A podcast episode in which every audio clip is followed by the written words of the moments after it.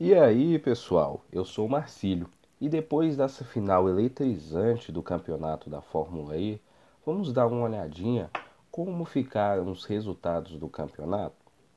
No Mundial de Construtores, a campeã foi a equipe Renault Edams com 268 pontos. Em segundo lugar, a equipe do campeão, a Abarth, com 248. Em terceiro, a Miranda Racing, com 215 pontos. Pulando ali para o final da tabela, nós temos nos últimos lugares a Venturi com 30 pontos e a Panasonic Jaguar com 27. Agora, com relação ao Mundial de Pilotos.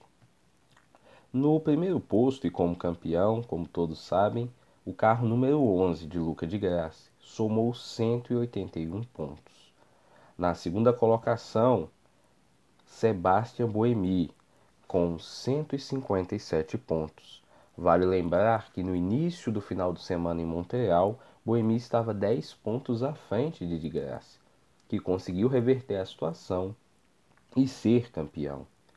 Dos 25 pilotos que disputaram este ano, o que teve o desempenho mais fraco foi o chinês do carro 33, Ki Ma, da Tectar, que ficou no último na último posto, perdão, no, na última colocação do campeonato. Agora, com relação ao campeonato do ano que vem, quanto tempo será que falta? Faltam, da data de hoje, 123 dias para o GP de Hong Kong, que será o primeiro disputado na temporada 2017/2018.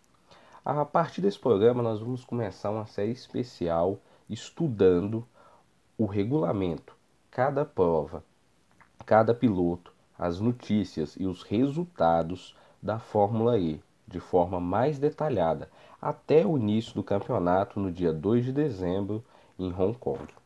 Este foi o seu podcast. Tchau, tchau.